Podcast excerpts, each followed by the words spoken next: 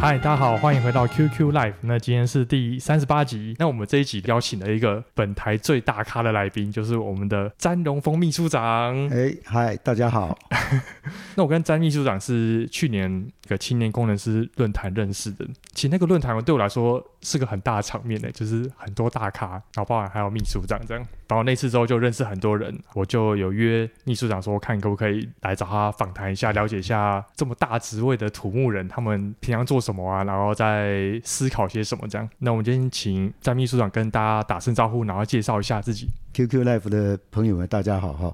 哎，没有错，哎，跟坤展认识在青年工程师论坛。嗯，毕竟我从事工程也快三四十年了哈。嗯，其实，在工程的过程中，能够跟年轻人哎多一点接触哈，了解年轻人的一个想法，以及怎么样跟年轻人哦一起合作，这个是很重要的一个议题哈。所以我们那时候特别办了青年工程师论坛。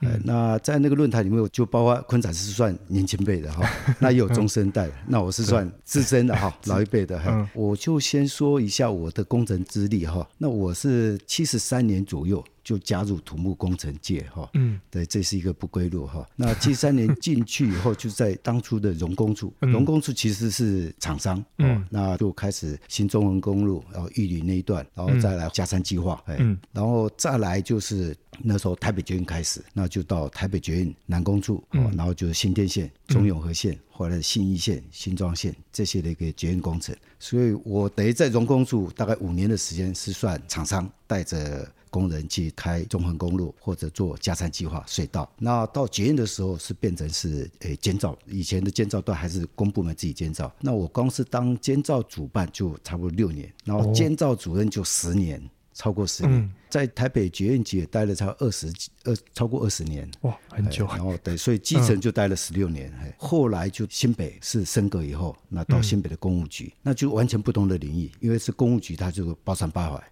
什么道路工程、桥梁，甚至一般的诶公益大厦建筑管理什么的民间的工程都要管，那就完全不同的领域，那就做另外一个挑战。那在新北也待了大概十年。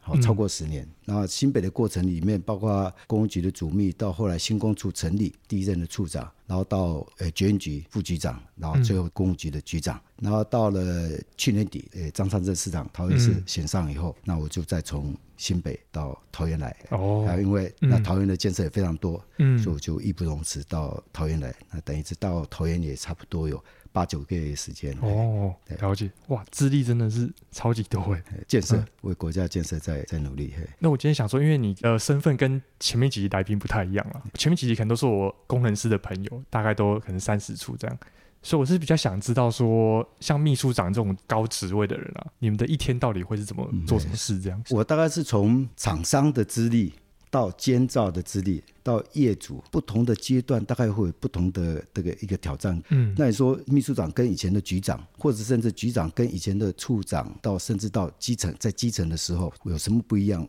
第一个，在年轻的时候一直在不同的工作领域去付出，然后去充实自己，哦，自己的本职全能。嗯、哦，那这个是一个年轻的时候的一个阶段，那就是面临各种挑战。比方说在主捷运呢，我在荣工处二十几岁就进荣工处的时候，我那时候一到荣工处就要负责新中。公路最后一标，在玉里最后一标的测量、放量的工作，嗯、你就开始就要把测量的工作就要学得非常，而且是那个山路的测量。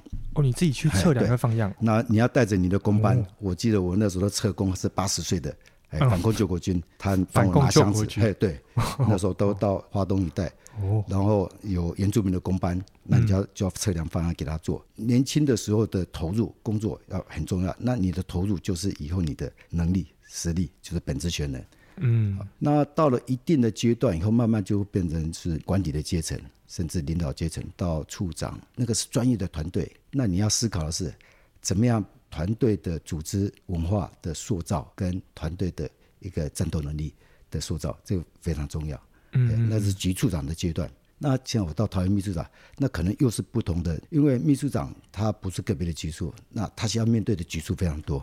嗯，好，二三十个局处，你就扣掉人证快密的话，二三十个局处，各局处之间有不同的专业领域。嗯，可是很多市政的推动是涉及到各局处的。嗯，那你就要整合来沟通协调、嗯、各个局处之间的界面整合，能够做得好的话，团队的战力才能够发挥。哦，现在工作内容可能比较偏整合类的感觉。对对，所以必须要的开会、整合、协调这个工作就更多。哦，那在局处长的时候，你都是专业的工作，去把它做到最好。所以感觉好像你你做基层可能是比较在做实物面，可是在越往上爬，越多要开会的哎对事情，对对，整合协调法令规章，那大家这个部分的影响性就更大哎对。嗯哼，哎，你可以分享你现在工作就一天可能行程会是什么吗？现在每天大概都是各局处之间的整合或或者会议哦，主要都是会议为主的会会议为主。那当然也有一些是现场的一些了解哦督导，因为很多东西你光是在开会，你不了解现现场的话是没办法解决问题的，哦，因为我们是从基层出身的，嗯，所以很多事情我们还是希望真正了解现场的问题在哪里，哦，然后再来做整合协调。哦，对，因为我刚刚要准备架设仪器之前，是我先去的秘书室那边啊，秘书室好像就有三个人，所以我想问你，你现在的职位是不是很多行程应该都是秘书会帮你排好，还是会有一些状况是你会主动说我现在想去哪里，然后你就去哪里？诶，多有，就是各单位需要整合协调事情，有的是提报上来，有的是签上来，那有的是。我们主动是认为，哎，哪些案子，尤其是市政重点的项目推行到一个阶段，应该是要去阶段性里程碑要去关心。那也有主动说，哎，要去看。那大家现在各局处提上了要整合协调事情更多，所以经常会时行程会排非常的满。哎，对。哦，哇，那其实今天可以来录，算蛮幸运的。嗯，对，所以尤其是桃园现在在建设的一个阶段。嗯，还要整合协调的事情，其实也是蛮多的。嗯，不管是刚才讲轨道建设、跟公路建设、跟道路、跟一般跟老百姓相关的人本交通的环境这些等等，甚至到观光旅游，大概都是随时要沟通协调。比方说，我们现在在办二零二三的世界客家博览会。哦，对、啊，那他也是跨十几个局处，随时都要关心。哦，办这个也要跨十几个局处哦。哎，对，所以我们那边就有一个指挥中心，这么多，每天指挥中心里面就是十几个局处的人都在那边。哦，每天都要。对，展览会结束的时候，每天就要检讨会议。每天都要检讨会议。每天检讨会议。然后，比方说平常是开馆到七点，然后七点半就检讨会议。五六日是开馆到九点，九点半就要检讨会议。那更何况开展之前，其实已经是筹备了一一段时间，那也是大家共同做出来。嘿，但是有需要到每天都要检讨？哎，对。哦，超乎我的想象，就觉得每天如果都要先开一个早会，然后又要结束会。议，对对对，毕竟平常日就十几万人，假日到二十几万人，甚至我们有时候假日到三四十万人，哦，而且在主场馆跟副场馆之间来检讨，很多哎，哎，那我想问说，因为是土木频道，我想说土木业其实很多案子都可能破亿啊，或者是或牵扯人很多啦，所以推行的过程中都是充满了问题。想请你分享，就是年轻的时候，跟你在当可能局处首长的时候，就有没有各自遇到问题？然后当时是怎么解决？土木建筑的工作的确哈，会遭遇的困难一定会有，而且非常多，尤其越大型的公共工程。那在台北市捷运大概都是地下化嘛，哈，嗯，那在台北盆地你也知道，松山城的那种沉积的盆地做地下的工程，其实是风险难度是最、哦、最高的。虽然都是国际的厂商来，可是他对你台湾的地质，尤其台北市，他并不熟悉，嗯，所以即便他们用他们最先进的方法或者机器来做了，工程的状况还是不断。嗯，不管是连续壁漏水的状况，我自己当过主任主办，去堆过沙包，或者隧道镜面破锁是漏水的处理，哦等等。三十几年代，我们那时候是六线起发，那个工程的状况就哇一下这里瘫，一下那里那个，所以那时候做捷运呢，哎，出去外面都不敢说你自己是做做做捷运的，因为大家就说啊，这个造成交通黑暗期啦，然后又发生状况那些等等。那初期路网大家都是在吸取国际厂商的经验，那处理那些风险的确会让你。刻骨铭心了哈，嗯，不管是刚才讲对沙巴了，或者漏水，甚至气爆哦，台大和罗斯福跟那个新生南路的气爆哦，到后来用压气功法，或者我们用冷冻功法哦，等等的这些，都是那时候衍生过来，国内陆续引进的，非常的深刻哦。可是学的也很多，到了后续的路网，你看我们九零年代、一百年代，它的困难度比初级路网其实是更高的，为什么？初期路网六条线做完以后，后续轮网接的时候都是往下要接得更深，嗯，才闪过它嘛。对，才能闪过。嗯、比方说，哦，忠孝新生站初期路网的时候，地下两层，那我新庄线要穿过的时候，哦、我就要从地下再穿过去。嗯，一样。淡水线民权西路站，它是在地下一层，那我要穿过它，也是要从地下三四层再穿过去。嗯，所以后续入网的困难度就更高。可是因为我们有初期入网的历练，到后期入网的时候，困难度越高的，我们不但造价减少，而且更能够克服工程风险状况跟发生事情状况就越来越少。嗯，跟初期路网比较起来，真的差差很多。哦，哎，所以初期路网的时候，那个保险公司是理赔到哇，所以所有的后来的支付额都要提高。哎，我刚突然想问几个问题，就是你们在做初期路网的时候，其实他们在钻应该不太会撞到障碍物吧？会有障碍物？哎，不同的地址障碍物的状况不一样。嗯，比方说你在台北盆地里面是在松山城的时候，它遇到是软弱不同土层，哦，沉积层、沙层、透水层跟不透水层之间。嗯，到了台大又又是不同的土层，那遇到的状况又不一样。到景美那边是景美层，遇到的是碎石，潜盾机遇到的状况又不一样。所以我们也曾经在师大分部前面开隧道下去，把整个潜盾机吊起来维修。啊，它是沉下去吗？哎，它是遇到那个凝灰岩。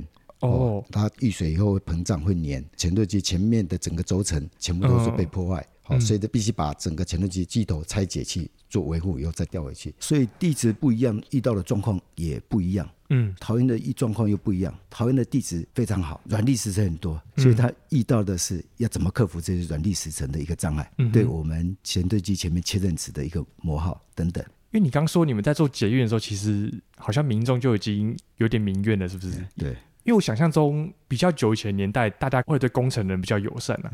最近可能越来越不能理解或什么的，所以你从你那个时候开始就已经慢慢有这种感觉，是吗？对，的确没有错哈。像任何的大型的一个建设都是一样哈。像做捷运，大家希望是出口最好在我家旁边，可是不要挡到我家哦。对啊，地下车站一定会有通风井，通风井最好是在边的地方。那个哦，尤其是现在的时代，你可能面临的不是只有民众他的需求的问题，或者他想法问题，尤其是现在讲生态、讲环境游戏、嗯，环评、文史的一个保护，涉及议题又更大。那更何况我们现在在在讲节能减碳，哦，那个净零碳的这个推动，所以的确现在做工程跟相较以前比起来，是真的又需要协调的事情又会更多。嗯，对。之前看网络上有些人讨论说。看到现在的台湾工程，他们就回忆说什么啊？以前我们台湾盖什么石门水库啊什么的，其实都是很不错的建设。然后他们就觉得，为什么台湾现在已经做不出那种建设？我本来是想说，因为其实以前就是他评估觉得该盖，他就直接盖，也根本不用管什么民意。环保什么什么影响？哎，是。那你觉得？你你讲的没错哈。我就举例哈，我们做捷运初期路网的时候，台北捷运七十几年、八十几年的时候，公共建设该做的就去下去做，所以路网路线做了以后，邻近的区域可能对它以后建筑有有影响，所以初期路网是先做再去做补偿，嗯，好，然后后续路网开始慢慢这个民意就比较那个了，就就你的路线要经过经过哪些？为什么这样子经过？嗯，你就必须先做民意的沟通协调。啊，说必要性这些等等哦，所以现在在桃园推的任何的从化、区镇的开发，或者刚才讲的轨道的建设，最近一个争议就是，哎，桃园桃地计划在平镇要出土段在哪里，都必须跟地方以及民意要做更多的。折中协调，所以现在考虑的事情就会更多。嗯，不像早期工程做到哪里，大家都是欢迎，对吧？能够做也就不错。早期做道路还有什么工程受益费还是等等，现在是你去做，你必须考虑到刚才讲的各种层面。嗯，哦。都必须兼顾，因为我以前在台电待，他们说以前他们盖铁塔根本就大家还会夹道欢迎送饮料喝，对对对。然后现在去盖好像都还要还要躲民众，对对对。所以早期我们从七十几年代、八十年代工程人人家是说，呃，铺桥造路是做功德，对不对？然后大家应该都很欢迎。早期的确是这样，现在不一样了。现在你要做工程之前，你要去充分的沟通协调说明，还要。把最佳的方案，要各种不同的方案要提出来。因为我现在想说，会不会有一些，其实我们现在政策，应该说现在有些规划，可能原本我们。专业点的人规划的不错，但是会被一些民粹影响，导致跑出一个折中方案，就会变成你自己做的时候，我会觉得啊，我原本也不是想这样做啊，但是因为被别人抗议，导致选了一个没那么好的方案。的确，有时候可能会这样子。比方说，营建署做的那个新北环块是很好的一个构想，嗯、可是当比方说新北环块从三重板桥高架，可是到中永和下地的时候，原来整个环块的概念就就跟平面道路就打结了。快速的系统跟平面这条交织，那就会发生很多的事故。嗯，那所以完工以后，你就后悔说，哎，当初为什么不高架一直延伸过去？对，那这个也是因为在设计沟通的过程中，居民就认为其实会影响到他的高架挡住他的视线、水岸的视线这些等等。那哦，是哦，哦，类似这种问题就跟快速道路跟高速公路或者跟很多交流道的一个衔接的系统也也也是一样。嗯，现在高工局已经发包出去五股交流道的改善或者林口交流道的改善。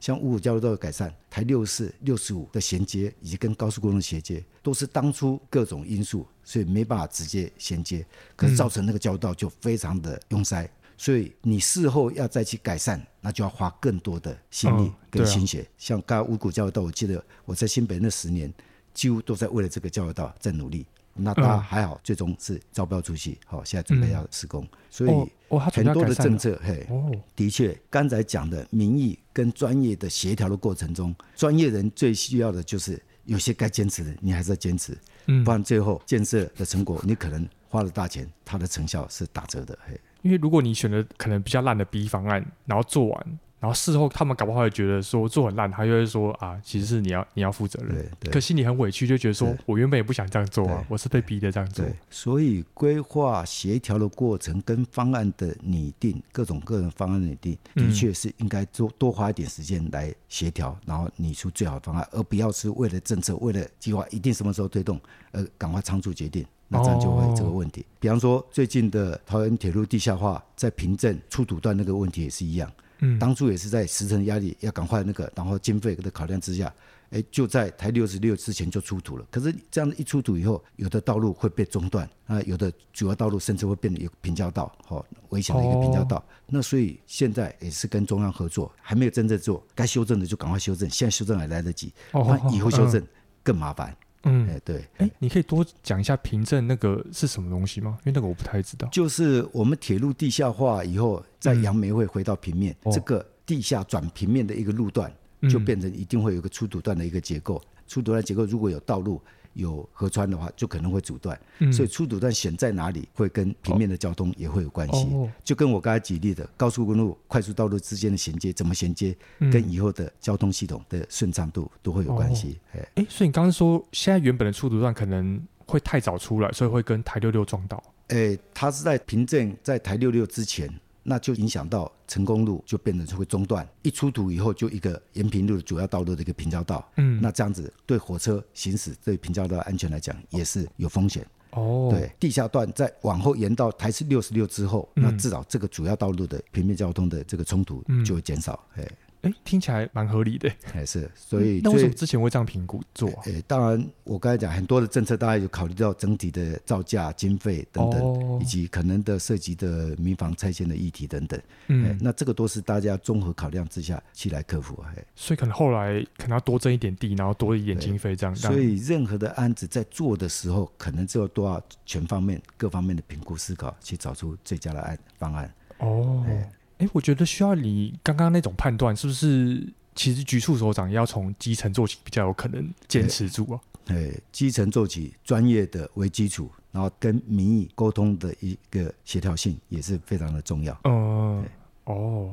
这样感觉局处首长其实要坚持住也很重要哎，责任很重大，对啊，要能够接受民意代表的一个沟通协调。嗯、所以像你经过局处长的一个历练，施工说明会、公听会这种都免不了。嗯，那经过这种历练以后，你更能够了解怎么样才是对民众最好的一个方案。嗯哼，大概懂你意思。可是当局处首长其实也很难，就很难承受那个民代的压力那种吧？应该哎是，还是会很有压力，还是会有。还是会有，所以怎么样秉持你的专业，又能够再跟明代做好沟通协调，这个的确是是应该蛮难的。哎，对对 对，要么你专业要够强，才可以压住他们之类的吧？哎，对，因为如果你自己也没有那么确定的话，对方可能提出个意见，你就会觉得啊。好像也可以吧，就照他的做。对，尤其是专业的部分，而且是现在涉及的专业领域又更多。嗯，就除了你工程专业之外，环保、生态各个领域的专业大概都要加入，所以现在的工程会越来越复杂，团队需要的成员就要更多，包括交通的评估的一个专业人才。嗯，对的。所以为什么说现在的案子很多都是跨领域之间的整合协调？哦，哎，你有办法比如说以士克博来举例说，究竟我们桃园市政府的各局处会怎么跨领域整合来办这个活动？吗？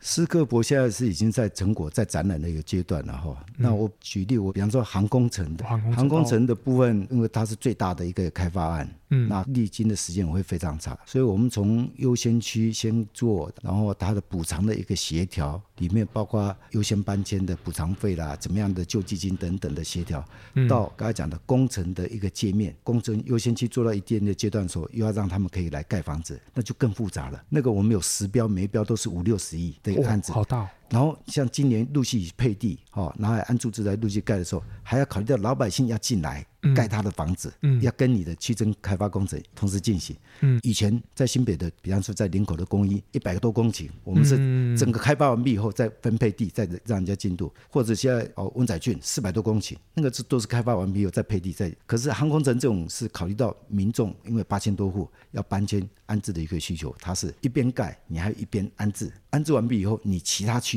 才可以再继续盖，嗯，所以这个界面就更复杂。哦，那怎么样沟通协调十个厂商以及厂商跟住户之间的搬迁协调进场，那这个就是挑战。嗯，那又要涉及到航空城第三航下的一个新建，第三跑道的一个新建，这些界面都要做整合协调。嗯，那个整个案子才有办法成就。那些居民是之后还会搬回来吗？诶，他就可以选择搬回来，选择我们盖好的安置住宅来抽签搬回来，或者配地给他。他自己再回来盖，哦，这个都尊重他可以选择的意愿。所以现在桃园是最主力的案子可能就是航空城，哎，航空城应该是算现在最大的一个整体的开发案。哦，桃园因为它是传统的工业产业的一个大城，嗯，你像台北、新北很多的产业可能。腹地不够，或者它那个土地价值价格也太高了，嗯，好、哦，那所以它就必须外移。所以桃园现在的产业用地、工业区的用地，其实现在应该是供给量应该是最大，需求量也最大，嗯，所以桃园是目前六都人口自然成长最快的，哦、然后平均年龄也是最轻的，啊、哦，所以表示它的工业产业是最发达的。嗯，我们的工业产值是六度最高的，全国最高的。嗯，哎，我还是想了解一下秘书长的角色在航空城可能会做一些什么事情啊？比如说你刚说是可能很多要整合嘛，有没有什么？所以航空城就推动到涉及到第一个，从最早的都市计划，就是我们都发局，到用地要开始要征收，就是地震局，然后到工程要开发，就是公务局。嗯，好，那再来经发局要安排要有多少产业用地，然后要怎么招商？嗯，好。那目前我们都在招商，招商绩效不错，那就是经发局。那更何况整个航空城里面是还有蛋黄区，就是民航局航空城的一个区域，等于都是我们代办。嗯，那要让桃园机场的规模要能够扩充。除了这个扩充之外，我们让很多的物流产业、很多的各种产业、科技产业，包括工作机会、包括就学的机会等等，全部都要考虑。所以为什么几千公顷里面是含各种道路、公园到诶教育设施，哦，包括我们医疗设施进来，嗯，甚至跟中央。所以固定跟中央的民航局、交通部，甚至行政院都固定要开会来推动这个计划。所以开会的时候，你可能也要出一起出席。哎，是是，不管是交通部会议、行政院会议。哇，那、啊、这种会议大概会多久一次啊？每周追踪吗？还是怎样？我们自己工程的部分的会议，应该是每个月大概都会有。然后跟中央交通部或者民航局的会议，大概也是一两个月，大概就会一次。嗯、那跟行政院会议原来是三个月一次。那最近行政也预计还要再增加缩短两个月一次，所以那个其实那个整合的会议跟见面的会议其实是很密集的。嗯哼，然后还有个案的协调会议，哦，这个水利啊、公务啊这种个案的协调会议也是非常多。嗯，对。因为其实今天本来没有想说聊桃园机场了，但既然秘书长都主动聊起了，就是因为我们土木业内啊，在聊桃园航空城的时候，大家都觉得那个水很深。对，因为工程规模越大，大家就觉得更。那个。对，因为有没有弊案，可能就先不讨论了。嗯、但是难免会有人攻击他，可能黑箱啊，嗯、或者是什么黑道，啊、或者是、嗯、那以你的角色，你要怎么避免说被别人质疑啊，或者是事后被别人检讨这样？是，所以比方航空城可能一开始大规模集中开发，大家就可能先知道土方运气会回填这种，嗯、那可能开始之前呢哈，大家就说哎很多啊到废弃堵了或者等等的这种质疑。那我们工程也做那么久了，不管是公共工程、民间工程都参与过。那这个时候你就得更小心，然后又要达成你工程的一个需要。嗯、就以土方这个案子来说，那可能大家都会质疑是弊案啊，或者勾结着的。那这个时候你最好的做法就是把它做得更公开透明，嗯，然后必要的说明会。所以我们现在不管是收土的区域、站置的区域的 CCTV，哦，GPS 车子要 GPS，或者谁堆的土堆在哪里，经过检验等等的程序，就跟我们现在所有的监视器都非常发达，谁倒的土哪一堆土有问题，我们全部都要抓得到。所以包括土质的检验，三十九项的检验不够，你如果认为还急，我在一定的频率再加做哦，什么检验等等。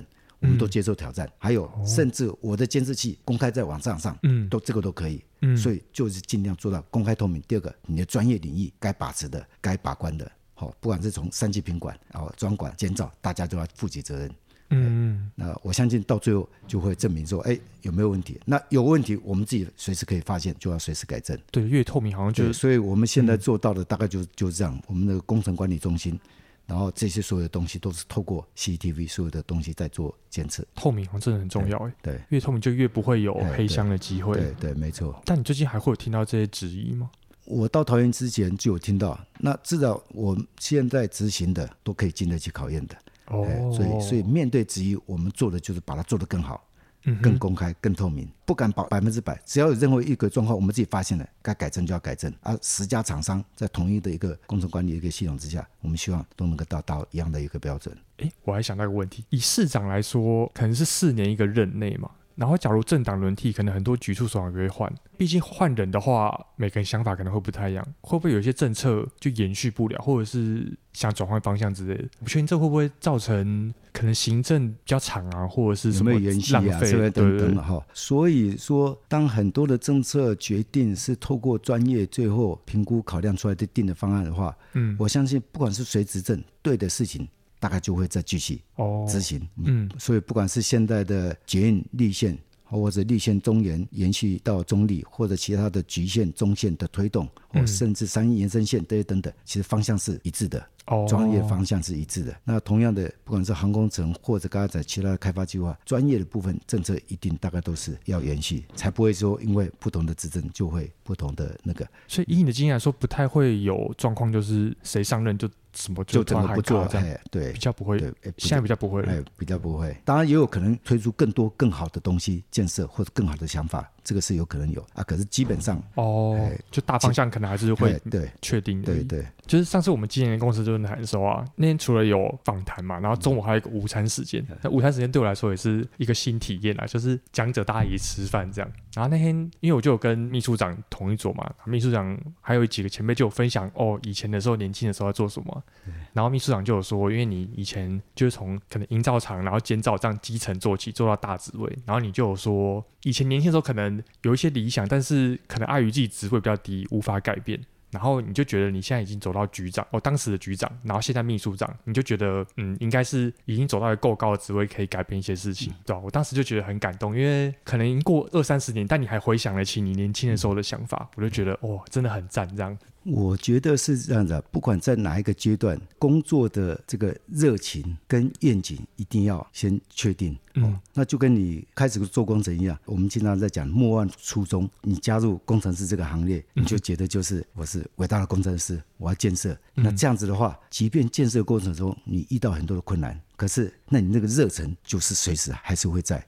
所以不管是在做基层的工程人员，还是到了局处长或者到秘书长阶段，工作的价值跟你自己的成就感，你要树立。嗯。那这样的话，你那个热忱就可以继续维持。因为想象你经历过那么多，应该原本周遭也蛮多可能原本有热情的人，但是可能有些人不知道因为什么原因，然后慢慢被磨掉啊什么的。但你可以坚持住，我觉得应该算蛮少数的。呃，像我刚才讲我的历练。其实我中间有一段时间也到民间待过。哦，我其实我现在六六十岁嘛，哈，嗯，我五十五岁的时候退休过。哦，是。我是从厂商、监造到业主，甚至退休到民间去挑战。我也当当过建设公司，然后也兼营造厂的专职工程人员。嗯，然后又被抓回来。哎，又被抓回来。